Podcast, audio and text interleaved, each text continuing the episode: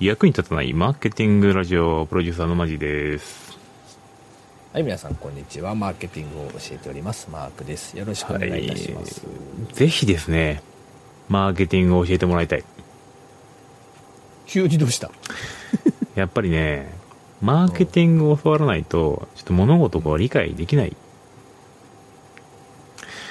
雪見大福がお新味が出てるはずなんですけど、カスタードクリームかなんか、それ知らなかった。俺んとこまで届いてないんですよで、たまたま知り合いがこう、写真でシェアしてくれたんですけど、それがなんとファミマに売ってるっていうね。へえ。でも僕の近所にファミマないんですよ。お、珍しいね。雪見大福僕に届いてないんで、どういうことですか？これか。カスタードクリーム味、これそうね。。そう、それ。あ、いやね、これうまそう。クリームパンの味わいをイメージしやって。え、めっちゃいいやん、これ。5月17日に発売になっておりますね、これ。そうよ。1ヶ月ぐらい前やろ。だからその、まあ変な話、あの、宮脇がやな、俺に教えてくれたんですよ。あ、そう。ポッと。マジさんこれ食べました？みたいなんで、LINE でめ画像付きで来てさ。えー、何それ？みたいな。ちょっと待って、宮脇くん全然俺には何も連絡来てあ、ない。本当に？多分ね、言っといて。うん。うちの卒業生やのに。マジでさ、マーケティングちょっと雪見大福にちょっと言っといて。マジで。俺んとこまで来てないその、カスタードが。だからしゃあないからクリームチーズ味を食べてんねんけどさ。あ、これ中にでも、このクリーム、カスタードクリームが入ってるんやな。そう。めっちゃうまそうやろこれはね、皆さん、いいですよ。ファミマがないねファミマで売ってんの？これは。ん。で、なんか、あの、俺の近所のセブンにはなかった。で購入情報。でもね、セブンイレブンにも売ってるみたいですね。じゃあやっぱりね、ちょっとマーケティングを伝えて伝えてあげて。俺んとこには来てない。場所によってはなんか、あのね出没情報を今見てるんだけど、何ちょっと待って東京都の声優にね、出没してるらしいです。なんかあの、たまちゃん、たまちゃんみたいな感じ？あ、だからこれ、仕入れ担当者が入れてるんやだと思うわ。ファミリーマート、セブンイレブン、ローソン、セイコーマート、イオン、いろんなとこで目撃情報が出てるから、俺の近所には目撃情報がない。やな。ちょ、近所の目撃。東京都の声優にあるらしい。やっぱ東京だ。あ、これ、あ、出た。また飛んで埼玉級の差別かな？これもしかして埼玉には来てないっていう。埼玉の出没情報は、ない。ないです。はい。はい。これは完全千にあの、県のファミリーマートにはあるらしい。れ完全にチャンネルの問題ですかね。はい。ありがとうございました。じゃあ本編に行きます。はい、今日も頑張っていきましょう。はい。じゃあお願いいたします、マークさん。はい、今日のニュースはですね、これちょっと前に出た、出てたというかね、先週ぐらいに出たニュースなんですけど、JR さんが回数券、紙のね、はいはい、新幹線の回数券を廃止するっていうあのことをおっしゃられたんですけど、うんうんうんそれに対して、チケットショップ、格安の金券ショップがね、うん。断固反対してるっていうニュースです。日経ビジネスさんから。これ、あ、そうそう。これ、あれね。本文読むとこんな感じ。JR 各社が一部駅間の回数券廃止を打ち出し、チケットショップ業界が揺れている。売上の3から4割を占める重要商材だけど、経営が傾く業者も出かねないんだと。こういうことなんですね。やっぱ、なんやろね、プラットフォームビジネスに乗っかってるとこういうことがあるよっていう調査かな。まあ、端的に本当のプラットフーォームに乗っかってたからな。ム。プラットフォームみたいなね、鉄道とね、うんかけてね。うまいこと言ったつもりで。うるさい。うるさいわ。ちゃんと拾ったからね。回数券ってさ、使ってた？特にこれ新幹線ね、新幹う線。ん。うちの嫁はなんかいつも実家に帰るときは東北新幹線のなんかさチケットこういううん格安チケットみたいなやつとかで買ってて、もしくはあの株主優待券のやつとか。ああ、優待券ね。優待券はまあわかるけどさ、回数券、なんか、前の会社とかやったら回数券使って、なんか出張が多かった場合とかやったら回数券が。後目買いしてね。そうそうそうそうそう。一個あの1日1回あたりの単価あを下げる。ですですです。です、ね。っていうのを使ってた記憶あるけど、なんかもう僕の場合回数券っていうとさ、その、HRS のさ、一番最初のビジネスモデルのイメージしかないから、うんあんまりこう、回数券って使ったことないんですけど、マークさんあるんですか結構？俺はあんまりないかな。じゃあやっぱ、なくて困らんな。いや、でも売り上げの3割から4割占めてるって結構じゃない？それどういう人がこういうのを買うんやろうね。やっぱり、うんあの、特にあの今回のニュースは、特に JR 東海さんが、うん。東京、新横浜、名古屋、京都、大阪、新大阪の各間の回数券を廃止するというか、いわゆるこう新幹線なんだよね、うんうんメインは。でやっぱりそのさ、京都から、まあ俺も京都出身やから、京都と東京間ってさ、やっぱ新幹線が基本的にはメインになるわけだうん。けど、うんうんうやっん。ぱりね、1000円か2000円ぐらい安いんだよね。なるほどね。でもさ、こだからやっぱりれ、お得なお得なのよ。でもさ、これマーケティン近グ近、くにないと買いに行マーけないとかケティングではなくて、えっと、まあ、プライス戦略だと思うんですけど、うん価格をこう、まとめて買うと、こう、お得になるっていう、まあ、バンドル的なものだとは思うんですけども、今、チケットレスじゃないですか。だから、こう、購入履歴をもとに割引ってできるじゃないですか。ダイナミックレーシングみたいなとか。だ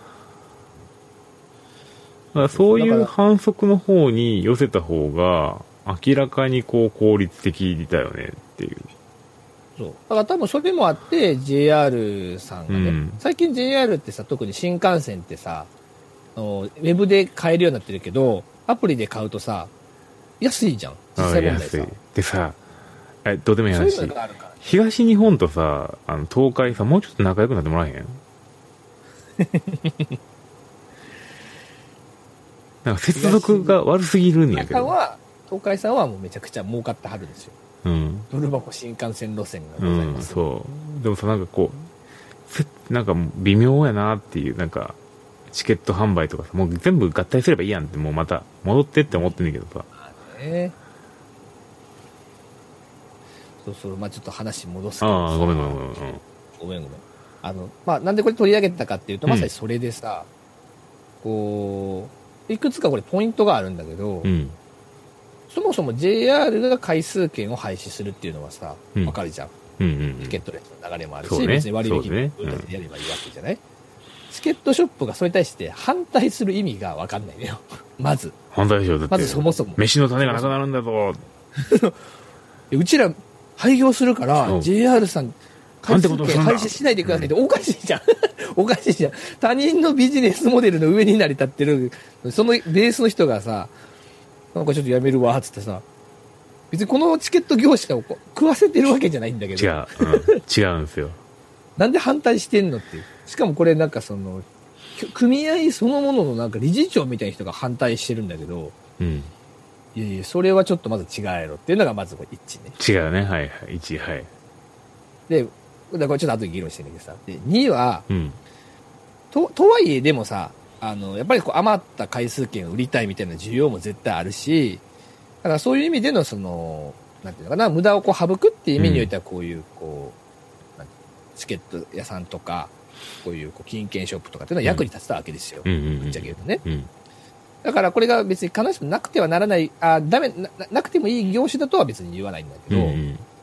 逆にでもこの業種の人たちはもうチケットレス化の流れができてきたわけじゃん。うんうん。かつ、まあ、マージンもさっき言ってたけど、ダイナミックプライシングとかさ、もうこの価格の付け方がすごい多様化しうん始めてるわけじゃない、うん。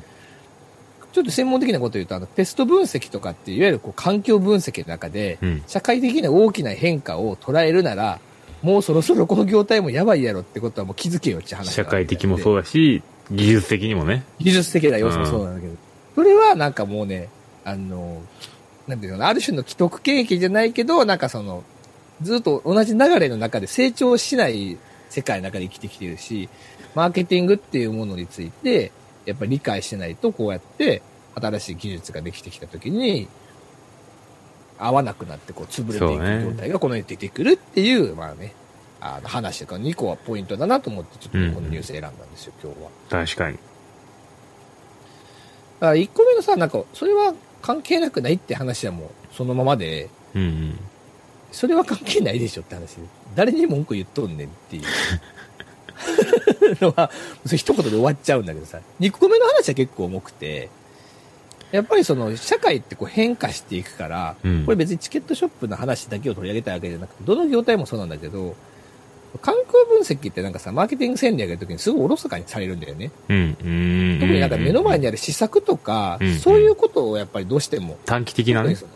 そう短期的な利益とかやっぱ施策とか売り上げとかにすごいあのフォーカスする人は多いんだけど、まあやっぱりね長期的な目線で見てビジネスしないとねいずれこうなるよって話なるほど。例えばデジタルの世界の中でもさ今はデジタルマーケティングとかウェブマーケティングって言ってるけどさもちろんそのそんなん言い始めてからもう十何年経ってるわけじゃないですか、うん。ぶっちゃけ言うとね、うんなのに、いまだに、そろそろうちも、あのウェブの広告商材を売らないとダメだみたいなことを言ってる、もう売り上げもさだら下がってる業界のさ、人たちはそう言ってるわけだけど、いや、もうそんなん十何年前からもうずっと言ってるし、それをなんかで目の前のやっぱ利益だけで業態転換せずにずっとやっぱり来てしまったのは、それ経営者の責任でしょって話なんいやー、でも見てないよ。まだまだ。いろんな業界、多分8割9割ぐらいの業界見てないんじゃない？このデジタル化は。まあ、気づいてて、まあやらなあかんけどもみたいな。やっぱ国内マーケット大きいから。そういうことなんですよ。だけど、こうなるわけですよね。うん。で、結局、今もうさ、いろんな会社とか、やっぱりちょっと相談受けたりとかするんだけど、うん。うん我が社もこうしたいんだとかってすごい言う言うわけよ。うん。で、既存社員の中で頑張るぞって言うんだけど、いや、もう既存社員のもうマインドがもうそこなってないから、うんうん。新しい人採用しないといけないんだけどう、んうん。それはそれでなんかね、既存社員、固執しすぎてるあまりね、そこもなんかね、採用とか大胆にドラスティックできなくて、売上目標だけをなんかね、下に落とそうとしてたりとかっていう、謎なことが起こってるよね。あるあるある。だからやっぱりちゃんとこう、それこそさ、だから僕らがマーケやってるから思うけど、マーケターこそやっぱり経営にもっと口出していきながら、長い目線の中で、どういうふうにマーケットをこう攻めていくかっていうことをなんか語れるようになんかなってほしいなと思ってまだまだ反則や。反則やなんですよ、マーケターはまだまだ反則や。ねいや、そうなのよ。なんかね、目の前の広告とか、うん。コンバージョンとかにね、意識、行き過ぎてるっていうのがね、ちょっと。マーケターも悪い。反則屋としてなんか自分をこう成り立たせていってるしね。うん。だから今なんかデジタルの世界でさ、反則屋としてさ、広告ばっか回してる子たちがマーケター、マーケターって言ってるけど、やっぱりちょっとそこからもう一歩外にね、それもいいんだけどね、あの、ちょっともう少し外に目向けてほしいなっていうのがなんか、ね、このニュースを見てて。いこのニュースを見てそこまで深読みを。やでも業界転換とか、やっぱその社会の情勢見るってやっぱりすごい大切なことだから、まあ、なんかこういうね、ニュースが出てくると、面白いなと思う。そういうの無視して、なんか、断固反対とか言ってるからさ、いや、それはお前が悪いでっていう。そうね、ありがとうございます。終わっちゃう気ということでまた明日、バイバイ。